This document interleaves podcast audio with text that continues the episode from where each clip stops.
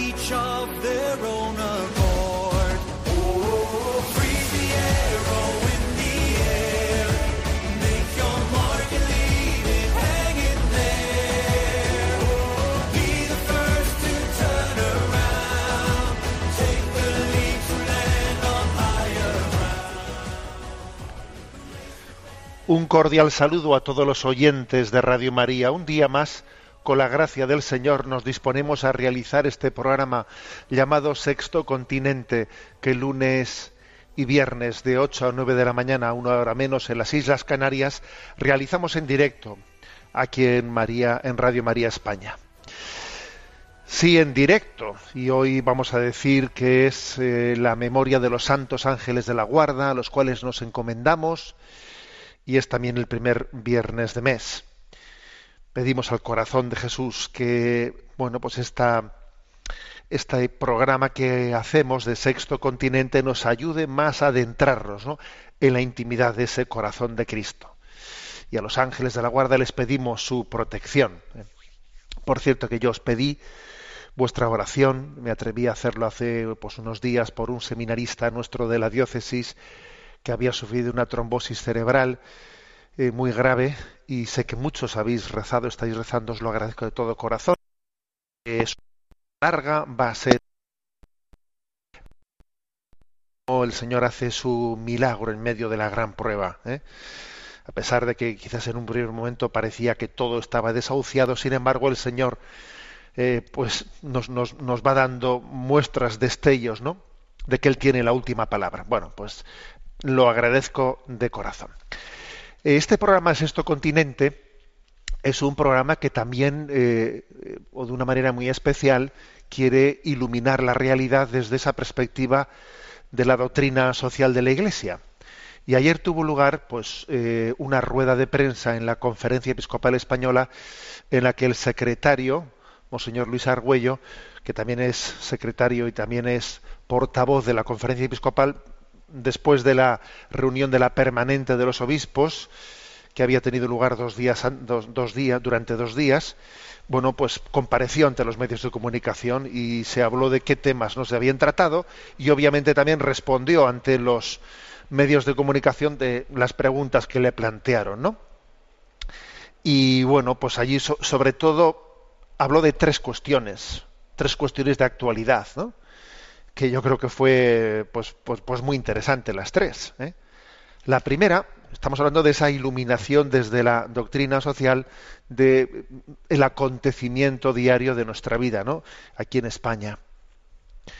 La primera fue la manifestación de la perplejidad ¿eh? por parte nuestra, ¿no? Por parte de la Iglesia, por parte de, desde esta sensibilidad cristiana, la perplejidad al ver el enfrentamiento de las distintas administraciones, la administración central, la autonómica del Gobierno de Madrid, por el hecho, pues, el encontronazo que están teniendo a la hora de cómo gestionar el tema de las medidas prudentes a tomar con respecto al tema de la pandemia.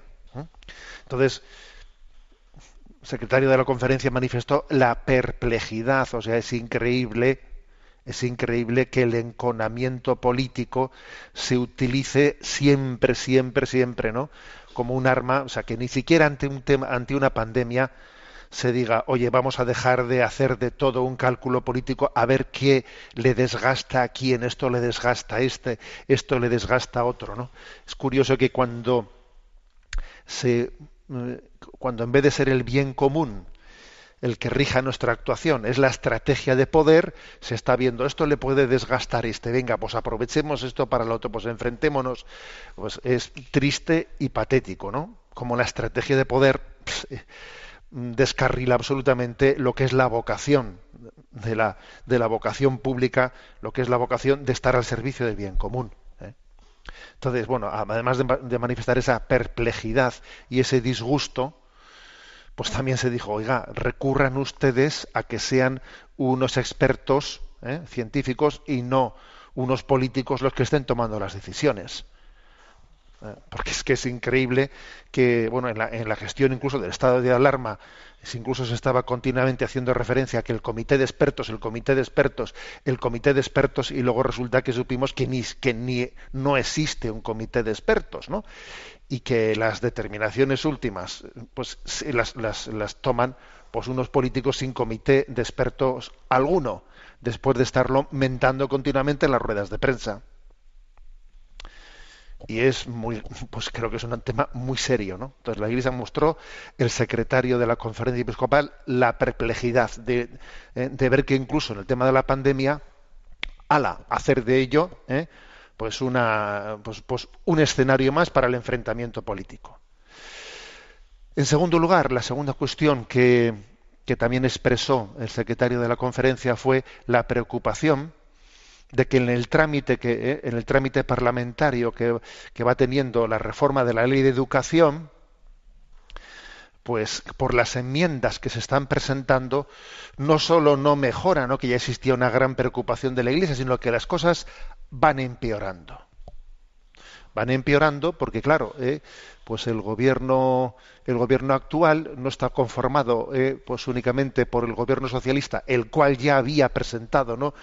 Pues un borrador de esa ley bien preocupante en el que no se respetaba suficientemente el derecho de los padres a la educación mm, sobre la educación de sus hijos y claro teniendo en cuenta el tipo de socios que tiene el Partido Socialista pues todavía eh, van, van consensuando enmiendas a la ley que todavía van empeorando las cosas. Las van empeorando, ¿no? Como, como el hecho de que también se ha consensuado entre el Partido Socialista y el y Podemos, y es de entender que otros otro tipo de también de apoyos parlamentarios se sumarán al tema el hecho de excluir a la educación diferenciada diferenciada, es decir, a los colegios que, en su programa tienen, o sea, que en su planteamiento tienen una educación dirigida para niños o para niñas a excluir a la educación diferenciada, pues del derecho a participar del concierto, el, del concierto económico, a pesar de que hay ya reiteradas sentencias de mm, de los de los tribunales superiores en los que eh, se eh, se ha rechazado eh, la pretensión de algunas ¿no? administraciones públicas de negar el derecho a participar del concierto del concierto educativo mm, pues por el hecho de que la educación sea diferenciada pero no importa aunque aunque el sistema judicial pues haya hasta ahora en sus sentencias no haya apoyado la, el derecho a que también un padre pueda elegir para sus hijos pues una educación diferenciada ¿por qué no va a poder hacerlo? no bueno pues a pesar de que los tribunales han, han, han fallado, ¿no? Hasta ahora eh, a, favor de los padres a volver de nuevo a volver de nuevo a introducirlo no un signo más de que en el fondo no nos importa servir al bien común sino lo que se quiere es una estrategia de poder para introducir nuestra ideología. Y la tercera cuestión de la que habló el secretario pues fue el tema de la memoria de la memoria democrática que por cierto ¿eh? había habido en días anteriores pues eh, manifestaciones de, personas diciendo que eh, la iglesia no dice nada los obispos eh, los obispos están callados. A ver yo dije en este programa al día siguiente de que se hiciese pública no de que se hiciese pública la noticia de que el gobierno llevaba adelante había presentado el tema de una, una ley de memoria democrática yo dije a ver la iglesia por supuesto que no se va a callar pero no va a estar hablando al día al día siguiente de las cosas, lo hará cuando haya llegue el momento de juntarse. Bueno, ha habido una permanente, pues era el momento de juntarse los obispos de la permanente y de hablar. ¿eh? Yo creo que también es importante que se tenga en cuenta que la Iglesia tiene unos ritmos comunicativos. ¿no? Bueno, entonces eh, el secretario de la conferencia mostró ¿no? pues la preocupación de que esa ley de memoria democrática se presente como una especie de impugnación de la transición democrática. ¿eh? Y es como pretender escribir ahora una historia oficial ¿eh? de lo que ha sido la historia de España, la guerra civil, etcétera, que haya una historia oficial, ¿no? Y que ésta pretenda hacerse pauta educativa para todo el mundo. ¿Eh? Así. Esto es- y eso obviamente es muy grave. Y las asociaciones que entendamos que no acepten esta historia oficial y tal, las, las ilegalizamos. ¿eh? A ver, si este tiene otra lectura que entendemos que está exaltando ¿eh? un pasado que yo quiero hacer una lectura distinta, ilegalizo esta asociación. Pero bueno, pero a ver, pero pero no habíamos dicho que estábamos en un país democrático en el que somos capaces de convivir con visiones distintas eh, de la historia y, con sensibilidades diferentes. ¿Cómo se puede, no, pretender escribir una historia oficial y además pretender que, que sea la pauta educativa para todo el mundo, no? Y al que no le ilegalizo. Pero bueno, pero eso, pero estamos en esas, ¿eh?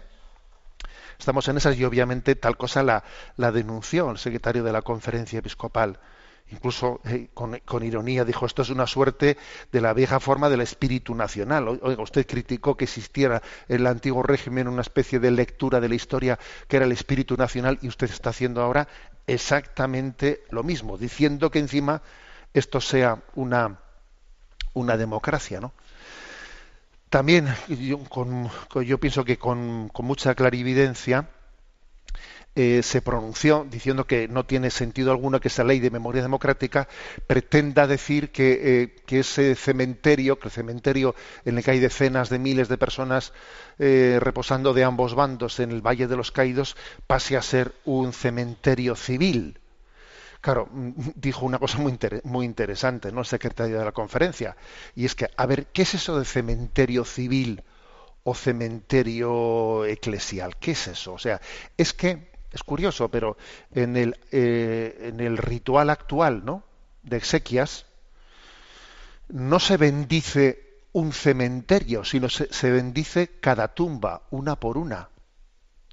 Con lo cual, eh, si por ejemplo, si, si un cementerio es de titularidad eh, parroquial, eso no quiere decir que todos los que estén enterrados en ese cementerio tengan, eh, pues tengan que estar enterrados en, un- en una tumba bendecida. No, se bendicen las tumbas una por una. El que quiere bendecir su tumba, la, la- el- pues la, bendice y puede haber al lado otra tumba que, que no haya mm, pedido que sea bendecida. Y eso puede pasar en un cementerio de titularidad eh, eclesial o en un cementerio de titularidad municipal o de como es este caso no de una fundación de una fundación estatal o sea que, no es que sea ni cementerio civil ni, ni cementerio eclesial sino que sino que en el fondo en en, un cementerio pueden convivir eh, perfectamente personas que sean creyentes y que, y que sean no creyentes.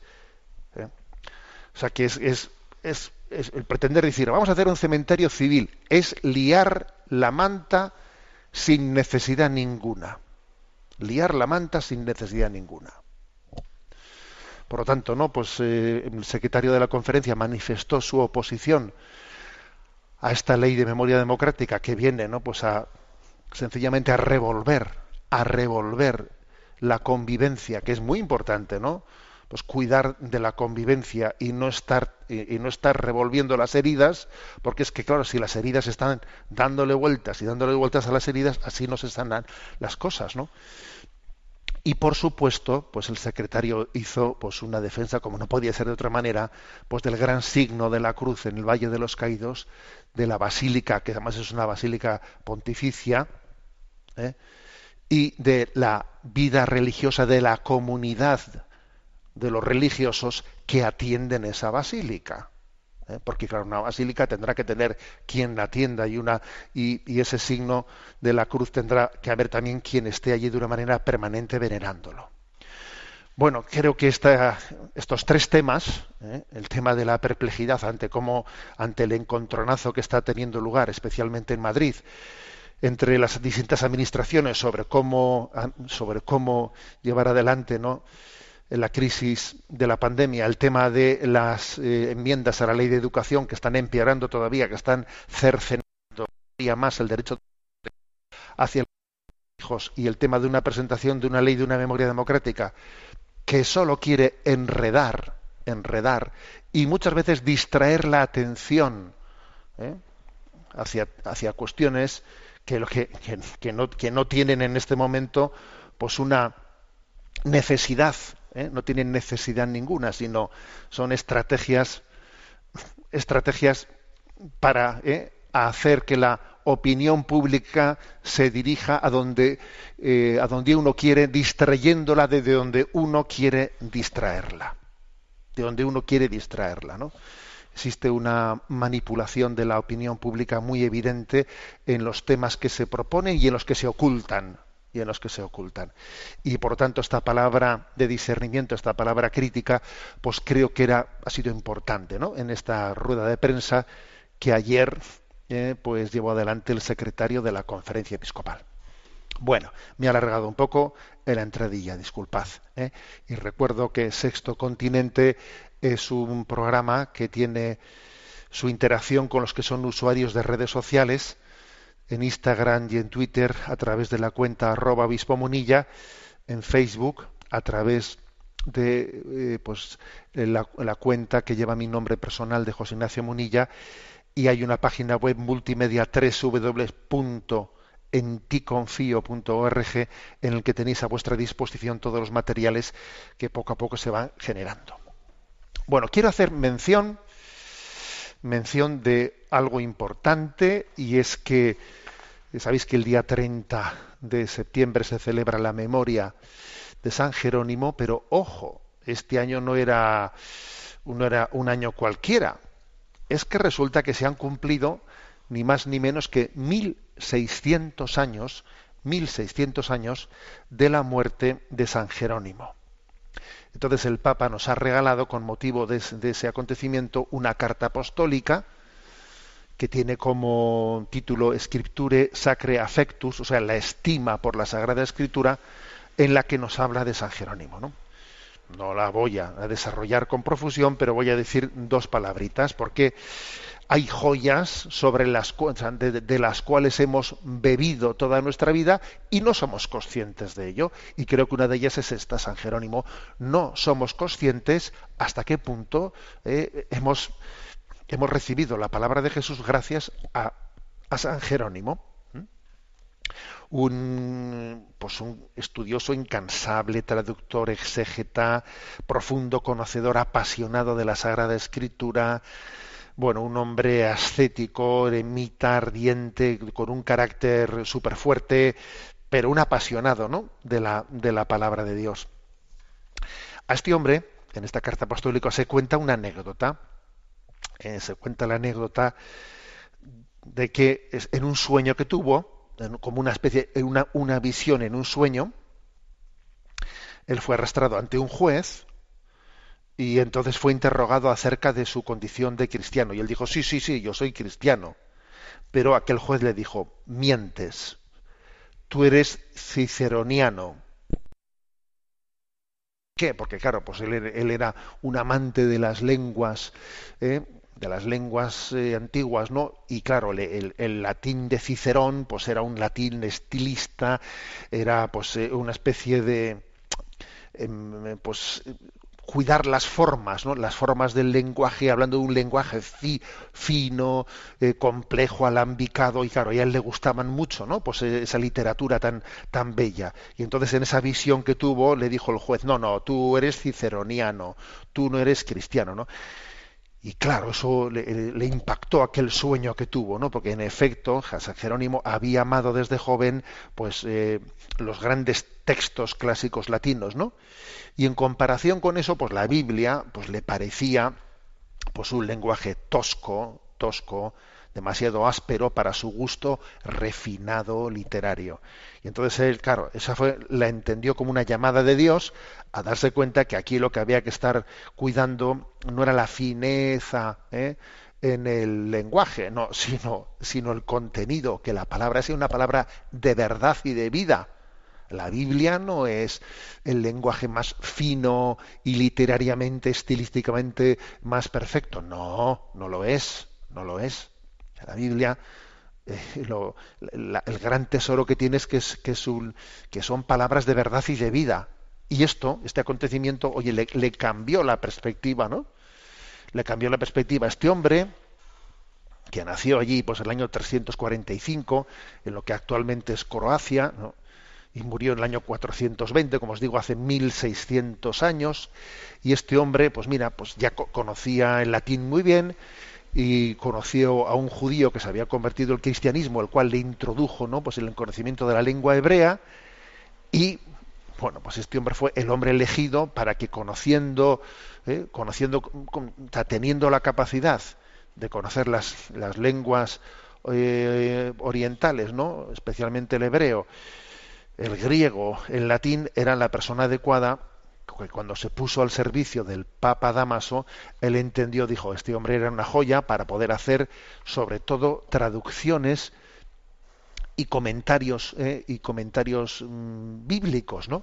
Entonces él se fue a Belén cuando murió el Papa Damaso y allí eh, fundó dos monasterios, uno masculino y uno femenino, en, Belén, junto a la gruta donde Jesús había nacido, dos monasterios que también se, se, mm, se dedicaban a la, acogida de, la, de los peregrinos, pero él mientras tanto, él mientras tanto lo que hacía era eh, estudiar la escritura, traducirla, traducirla, traducirla, traducirla al latín, porque el latín era la, pues, el lenguaje, el idioma de- del Imperio Romano, y entonces había una dificultad de acceder directamente y de entender y de entender la palabra de Dios. Entonces él era, pues fue el instrumento de Dios para que la Sagrada Escritura haya llegado a nosotros.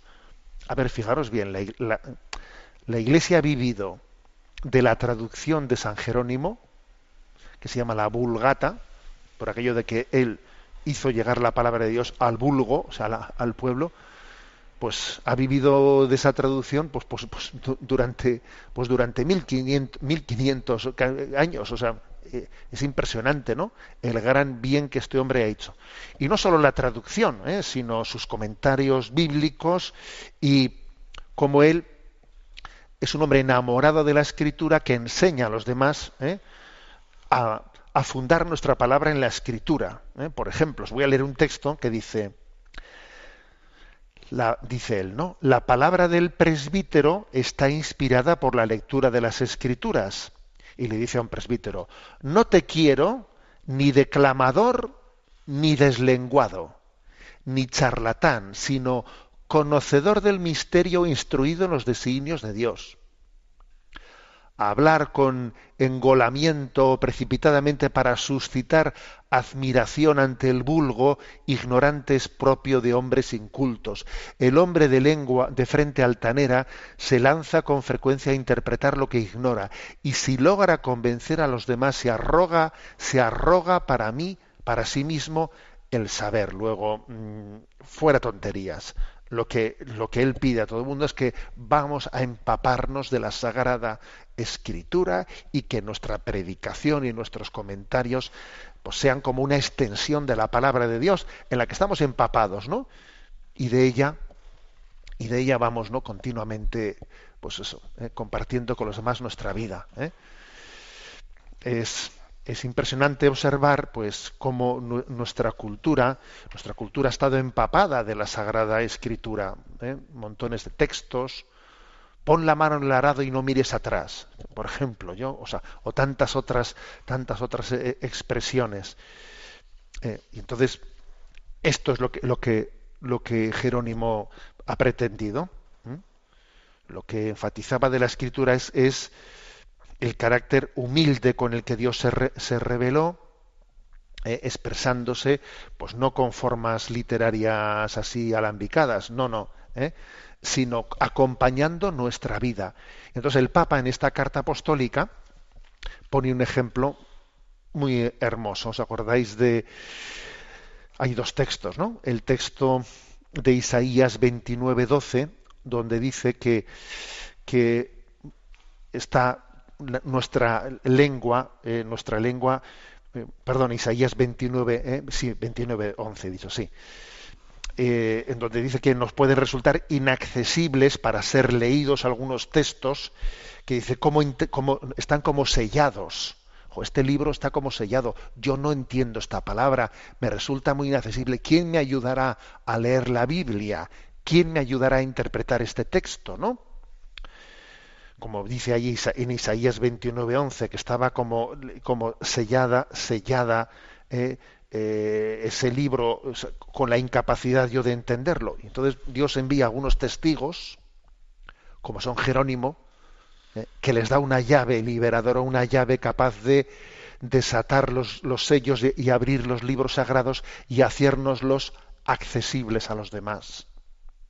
Y decir, ah, fíjate este hombre cómo lee este texto, cómo lo interpreta. Sí, Dios ha dado a algunos, eh, a algunas personas especialmente, un don de comprensión profunda de la palabra de Dios para poderla compartir con los demás. ¿eh?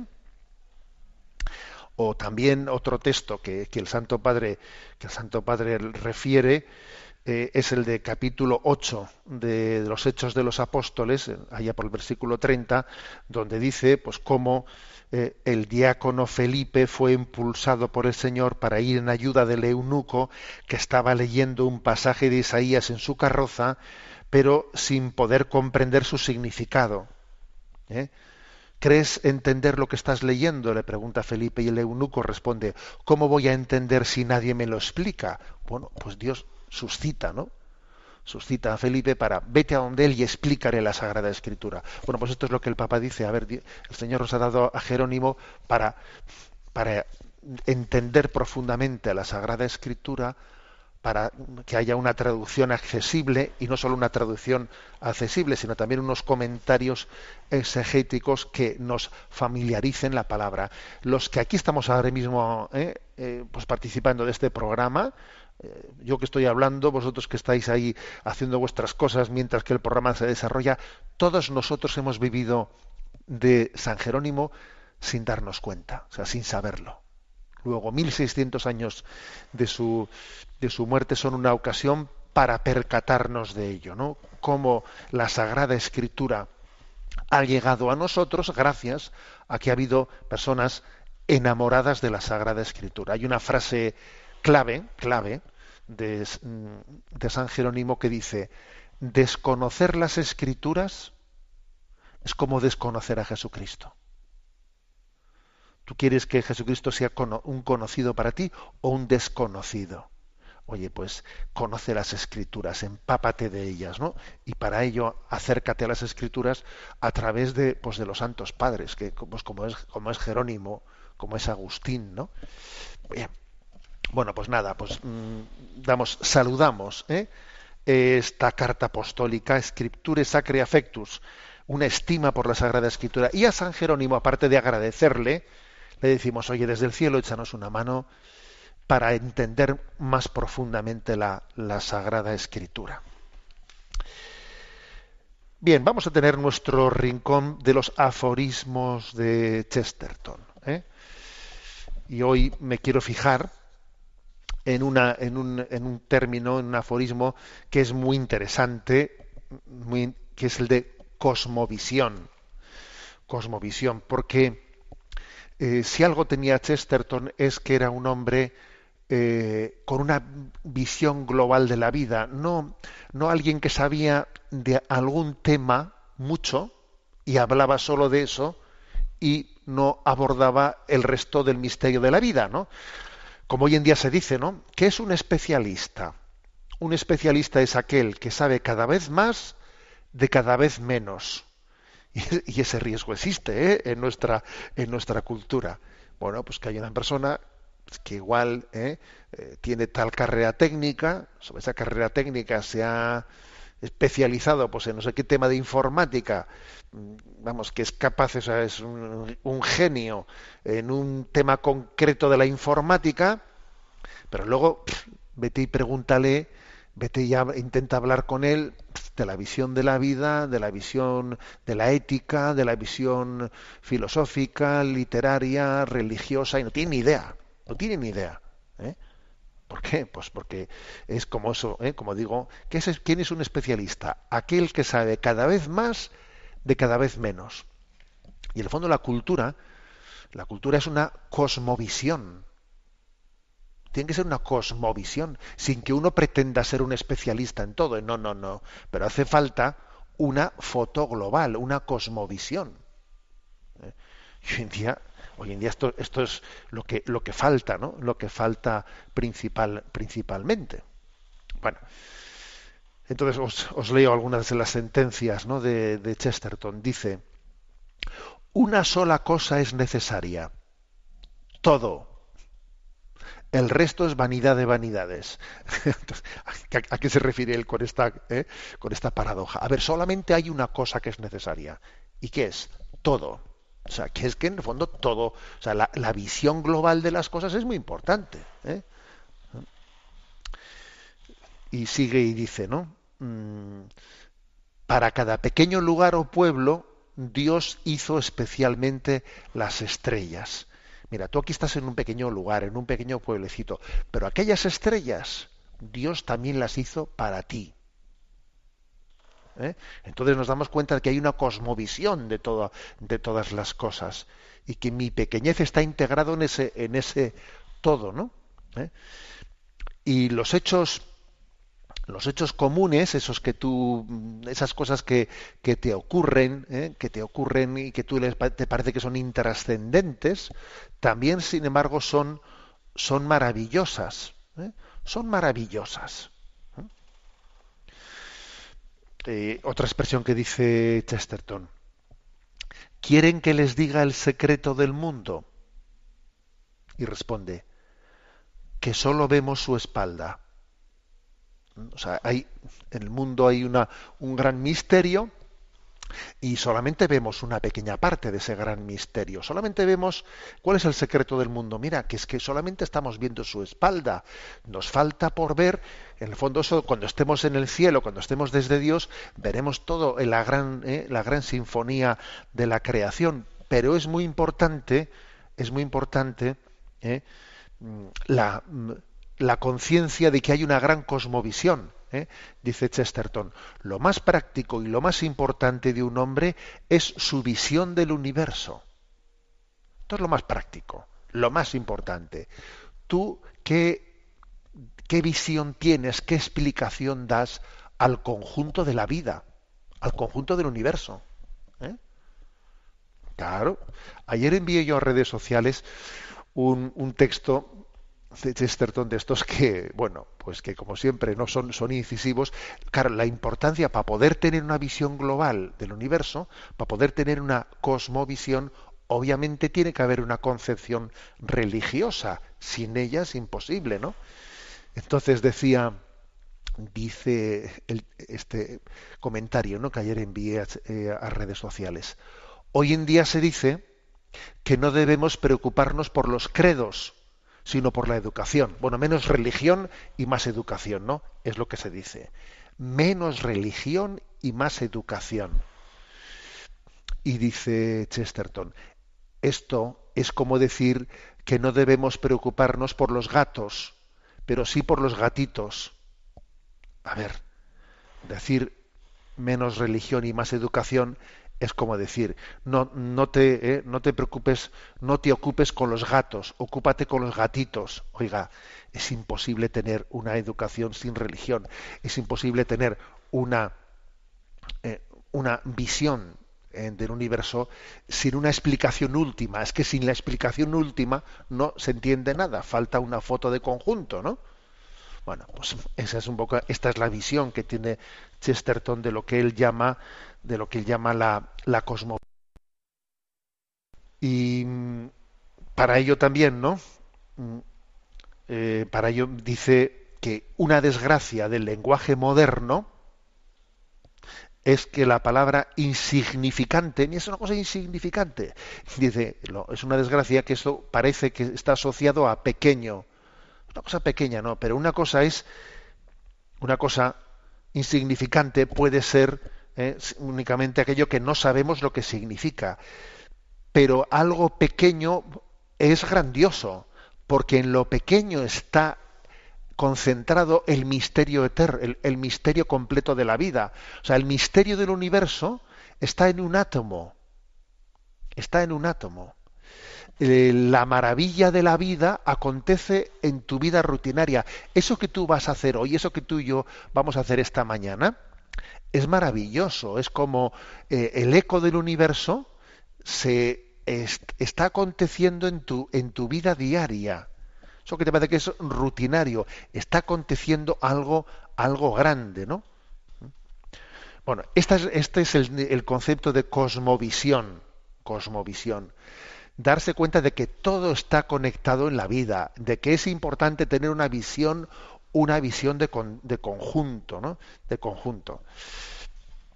Bueno, capacidad de admiración. ¿eh? Esto supone que tenem- tenemos una capacidad de, de admiración. Bueno, pues hay un cantante Giuseppe Povia que eh, ha compuesto y, está, y canta esta canción de un O admirativo, que en alguna ocasión ya habéis escuchado en esta antena.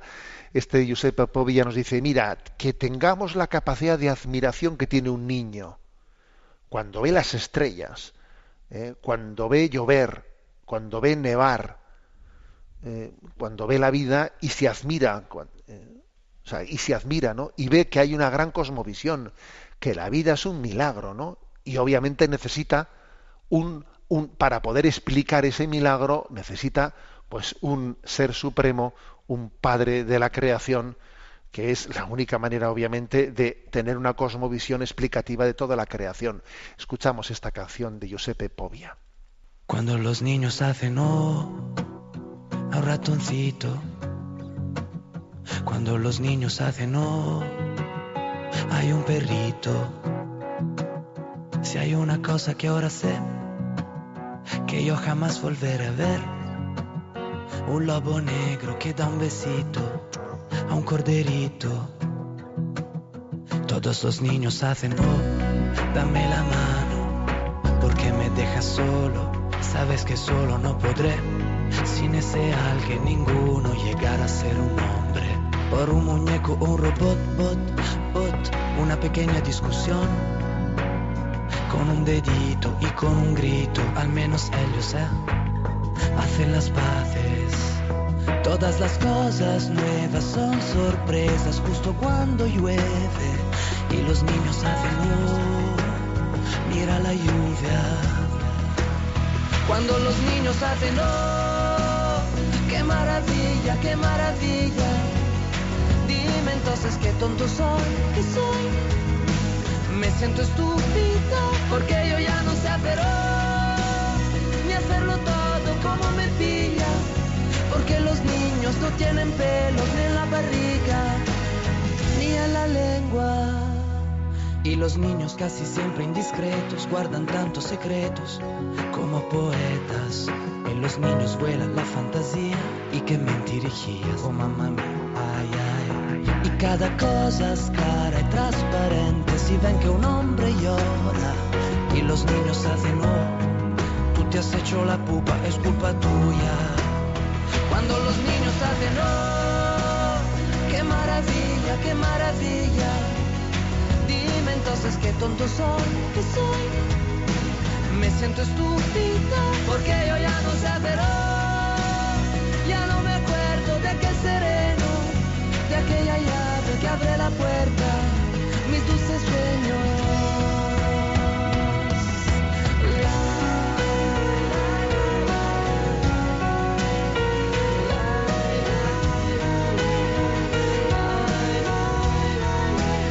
Si los cretinos hacen, si los cretinos hacen, si los cretinos hacen, ¡boh! todo queda igual. Y si los niños hacen, oh, la vocal, me siento estúpido. Y si los hombres dicen no. Ah, yo pido asilo, yo pido asilo. Como los niños, yo quiero ir gateando.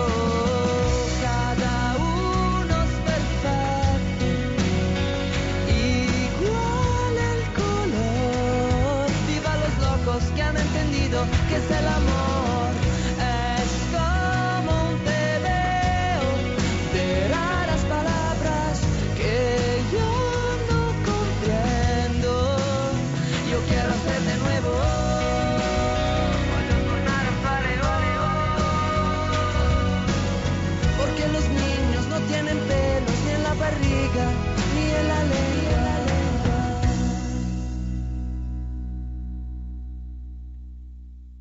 Quiero hacer on, yo quiero guardar esa capacidad de admiración ante esa visión, esa visión, esa cosmovisión que a la luz de la fe, que a la luz de la razón tenemos de decir esta vida es un maravillosa, es un gran misterio en el que estamos aunque estamos viendo a Dios por la espalda y todavía esperamos verle cara a cara en el rostro de la cosmovisión, nos admiramos y no perdemos nuestra capacidad eh, admirativa.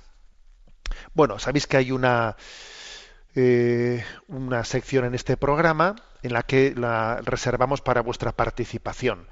El correo electrónico al que podéis hacer llegar vuestras preguntas es sextocontinente@radiomaria.es. ¿eh? Vamos a hemos seleccionado eh, pues unas cuantas de las preguntas que, que han llegado durante esta semana y vamos a irlas atendiendo en esta última parte del programa. ¿eh? Buenos días, no sé si es Yolanda la que está con nosotros. Sí, soy Yolanda, sí. Yolanda. Buenos días. Adelante, Yolanda, con las preguntas. Gonzalo Velasco nos plantea, querido obispo, Monseñor Munilla, le formulo mi pregunta concreta. Muchos santos y la Iglesia, usted eh, lo dijo en un programa reciente, hablan del camino de la santidad incluyendo el perdón, las obras de misericordia y la mortificación. Pero a veces nos encontramos enfrentados a la frase del Señor que dijo, no quiero sacrificios sino misericordia. ¿Cómo equilibrar estas cosas, nuestros sacrificios ofrecidos, sin pasarnos de la raya eh, que Jesús quiere para nosotros? Muchas gracias y pido su bendición. Vamos a ver, yo creo que eh, a la hora de, de, in- integrar es muy importante, eh, bueno, ha dicho equilibrar, ¿no? Bueno, pues yo creo que se puede eh, también, yo diría únicamente es equilibrar, porque la palabra equilibrar sería, a ver, eh, cuidado, ¿eh? tienes que hacer ahora más sacrificio, más mortificación, ahora más misericordia, más caridad, ahora más oración, como que hay tres dimensiones que hay que hacerlas al 33%, ¿no? Al 33 cada una de ellas. Bueno, las tres dimensiones son ¿eh? oración, limosna o misericordia y sacrificio o mortificación, que en el fondo, si os dais cuenta, son los tres consejos pues, que da la Iglesia cuando comienza la cuaresma, ¿no? Limosna, oración y ayuno, esas tres dimensiones. No se trata de que uno tenga que buscar un equilibrio y decir, venga, al 33% voy a intentar equilibrar las tres cosas, no, sino, sino que eh, cada una de ellas, o sea, que, que estén entrelazadas, ¿eh? que, que- que de una se derive la otra necesariamente. ¿eh? Por ejemplo, pues el hecho de que si uno eh, hace una mortificación, una mortificación en su vida, pues una renuncia, tiene que hacerla de manera que esté ofreciendo, ¿no? Pues ofrezco este sacrificio que hago con, eh, pues con un tema, por ejemplo, de la mm, de la comida, ¿eh? renunciando a algo que pues con lo que me gusta mucho y pues como una cosa que, que me resulta menos menos atrayente, por ejemplo, ¿no? O ayuno de ver determinada cosa en televisión y bueno y, voy a guardar este silencio. eh, bueno, si yo hago ese sacrificio, es muy importante que el sacrificio esté ofrecido a Dios, esa mortificación esté ofrecida a Dios para que yo primero, ¿no? tenga un corazón un corazón más misericordioso para que, por ejemplo, si yo tengo una cierta dureza de corazón hacia el prójimo, tengo una cierta antipatía, ¿eh? antipatía con una persona que me cuesta sobrellevarla, etcétera, pues yo vivo esa mortificación que he hecho en materia de comida, en materia de televisión, la vivo también pidiéndole a Dios que ablande mi corazón, que ablande mi corazón. ¿eh? O sea, o por ejemplo me desprendo ¿eh? me desprendo de, tal cosa haciendo de ello pues de ese desprendimiento una oportunidad de hacer limosna a una persona este dinero que he ahorrado pues prescindiendo de tal cosa voy a hacer ¿eh? o sea que este ayuno el ayuno no tiene como finalidad ahorrar el ayuno tiene que tener como finalidad el poder tener pues bueno pues más medios para poder ayudar en caridad a los demás ¿eh? O sea, es decir, que las, que las obras que hacemos, si por ejemplo yo voy a hacer oración, ¿eh? voy a hacer oración, bueno, pues yo en esta oración pido por personas que están sufriendo, o yo en esta oración estoy pidiendo, o sea, ruego a Dios para que ¿eh? pues me haga más sacrificado, más mortificado. Señor, dame la gracia de, estar más olvidado de mí mismo. O sea, que esas tres dimensiones, que son cuando uno hace mortificación tiene que procurar que su mortificación, que su sacrificio le permita ser más caritativo ¿eh? y, y, esté también de alguna manera quebrando su dureza de corazón. Por eso cuando Jesús dice misericordia quiero y no sacrificios, a ver, es una expresión que no dice no hagáis sacrificios, no. Lo que dice es que tu sacrificio te lleve a ser misericordioso. De lo contrario, si no te lleva a ser misericordioso, no lo has ¿eh? realizado bien. Las tres dimensiones tienen que estar entrelazadas, ¿eh? más que equilibradas, más que equilibradas al 33%, no, tienen que estar entrelazadas. Una oración bien hecha me lleva a ser más sacrificado, más olvidado de mí mismo ¿eh? y más pendiente, pendiente del que sufre. Y, al revés, ¿eh? si yo estoy pendiente del que, de que sufre, si soy caritativo, tengo que ver en él a Jesucristo, luego eso me lleva a orar, a orar. Y si estoy entregado al prójimo, eso me lleva a olvidarme de mí mismo, luego a ser sacrificado. ¿eh? Bueno, tres dimensiones que si se viven bien, eh, están absolutamente, digamos, o sea, iluminándose la una, la una a la otra. Adelante con la siguiente pregunta. Santiago Manuera nos plantea, buenas, mi pregunta es tan simple como complicada, creo. ¿De verdad es posible, a base de oración, ayuno, limosna, agradecimiento, cambiar, redirigir toda una voluntad de Dios, designio divino, hacia el querer, el interés propio? ¿Acaso Dios no nos quiere tanto que le pidamos o no va a darnos siempre lo mejor para nosotros? ¿Para qué pedir, pues? Rezar sí, para reparar, para agradecer, para alabar, pero ¿para pedir? ¿Realmente podemos pedir algo que Dios ya no tenga pensado para nosotros como lo mejor si nos tiene grabado en la palma de sus manos? Bueno, este es un tema es un tema recurrente eh, que, que, con frecuencia sale que el catecismo de la Iglesia Católica, hablando de la oración, lo aborda, etcétera, ¿no? Bueno, eh, es obvio que la oración de petición eh, no tiene como finalidad cambiar la voluntad de Dios. La voluntad de Dios es eterna, eternamente estable. ¿eh? Bueno, pues obviamente no se trata de a ver si le cambio a Dios la voluntad, como un pulso, ¿no? O ni siquiera a ver si le recuerdo a Dios las cosas, no vaya a ser que se le olviden. No, a ver, la oración es ni para refrescarle la memoria a Dios por si acaso se le ha olvidado, uh, ni para convencerle, que Dios ya está bastante convencido. Pero es cierto, sin embargo, aunque esto es así, es cierto que el Señor dice, pedid y se os dará, llamad y se os abrirá. Y lo dice con, lo dice con mucha fuerza en los evangelios, que tenemos que ser perseverantes, ¿eh? como esa, como esa viuda que se levantó allí a las tantas y, y, y, empezó a tocar la puerta, de, empezó a tocar la puerta hasta que el otro dijo voy a hacerle caso a esta, a esta mujer para que me deje. ¿eh? Bueno, o sea, es decir, que el Evangelio que, claro, no, se expresa en, explicaciones teológicas, sino que habla a los sencillos, dice, pedid y se os dará, llamad y se os abrirá. ¿Cómo explicamos, o sea, cómo integramos estas dos cosas? Pues las, la integramos eh, diciendo que de alguna manera, cuando Dios quiere, Dios quiere que pidamos para que caigamos en cuenta que todo lo que recibimos es don suyo, cuando tú pides, te estás disponiendo a recibir eso que Dios quiere darte. Cuando tú pides, si pides bien, siempre tienes que dejar a Dios la última palabra. ¿eh? A Dios siempre hay que dejarle la última palabra, que no se haga mi voluntad sino la tuya. ¿eh? Señor, Padre, si es posible que pase de mí este cáliz, que no se haga mi voluntad sino la tuya. Y así de esa manera, ¿eh? de esa manera, vamos conformando nuestra voluntad a, a a- Dios y caemos en cuenta que todo es un don suyo, todo es don, todo es gracia. ¿eh?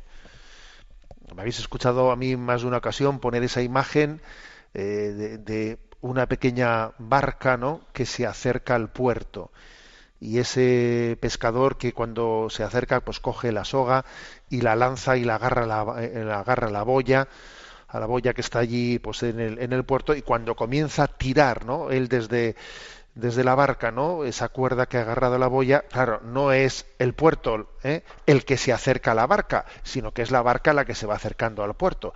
Tú tiras sí tú tiras pero el que te vas acercando eres tú.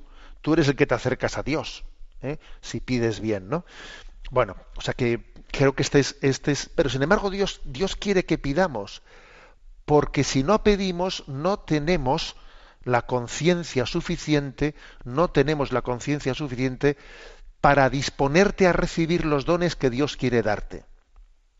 Porque Dios quiere que recibamos los dones con conciencia, con gratitud. ¿eh? No que nos dé los dones y no nos percatemos de que nos los ha dado. ¿eh? Porque de esa manera nos falta la gratitud, la sensibilidad, la conciencia de que Dios es nuestro Padre y cuida y cuida de nosotros. Adelante con la siguiente consulta. Roberto Benito pregunta, querido don José Ignacio, darle lo primero las gracias y la enhorabuena por su labor, tanto en Radio María como en Internet, prensa, etcétera. Mi consulta concretamente sobre cómo ha de interpretarse el pasaje del Evangelio según San Mateo, en el que Jesús, hablando del divorcio, dice, Ahora bien, os digo que quien repudia a su mujer, no hablo de impureza, y se case con otra, comete adulterio. Cuando habla de impureza, ¿puede ser que se refiera a infidelidad de la mujer dentro del matrimonio o más bien a que la relación no es matrimonial y por tanto y en rigor no se puede hablar de divorcio? Nada más, gracias por adelantado. Bueno, este es un tema, eh, una cuestión concreta en la que, claro, el tema de las traducciones pues es muy importante. ¿eh? Si vamos a la versión de, de la Conferencia Episcopal Española, es Mateo 19, versículo 9, fijaros cómo se ha traducido. ¿eh? Pues yo os digo que si uno repudia a su mujer, no hablo de, de unión ilegítima y se casa con otra, comete adulterio. Claro, en algunas traducciones como las que como las que ha hablado pues el, el eh, Roberto dice no no hablo de impureza. Claro, podría parecer que si ha habido impureza, si por ejemplo mi esposa, eh, pues o mi esposo eh, ha cometido adulterio, se ha ido con otra, o si ha hecho determinado pecado de impureza, entonces yo tengo derecho, según ese, según ese texto, al divorcio. No va por ahí, ¿eh? o sea, no va por ahí la cosa. Jamás, jamás ha sido interpretado. Cuando se dice, cuando se dice no hablo de impureza, se refiere exceptuando el caso en que la unión, en que la unión no fuese pura, es decir, no fuese legítima, no fuese legítima. En ese caso no es que se permita el divorcio, es que en realidad esa unión fue nula, fue nula. ¿eh? Por eso la traducción que, hace el texto de la conferencia es no hablo de unión ilegítima. ¿eh? Por ejemplo, pues imagínate que pues, por, ha habido alguien que ha, que ha tenido un matrimonio con una consanguinidad, con una consanguinidad que hace que esa unión sea ilegítima. Entonces dice, a ver, es que en ese caso no es que la Iglesia permita el divorcio, es que en ese caso sencillamente no se reconoce que haya habido matrimonio, hay una nulidad. ¿eh? Entonces, en ese sentido es impura esa unión, en el sentido de que no, he puesto el caso de que por el grado de consanguinidad tú no podías casarte pues con tu hermana o con, o, o quien fuere. O que, esa es una, es una declaración de unión impura. No que esa persona, como cometió un, pecado de impureza, entonces me puedo divorciar de ella. No, a eso se refiere. ¿eh? Es un texto, es un texto en el que las traducciones mmm, hay que cotejarlas, ¿eh? hay que cotejarlas, por eso yo creo que la, la, traducción de la Conferencia Episcopal Española, aparte de ser muy, digamos, correcta, es más pedagógica. Dice, no hablo de unión ilegítima. Claro, si la unión era ilegítima, pues entonces no es que me, no es que me permitan repudiarla, rechazarla, no, es que en realidad lo que se declara es que no, que no era válida esa unión con esa persona. Tenemos el tiempo cumplido. Me despido con la bendición de Dios Todopoderoso, Padre, Hijo y Espíritu Santo. Alabado sea Jesucristo.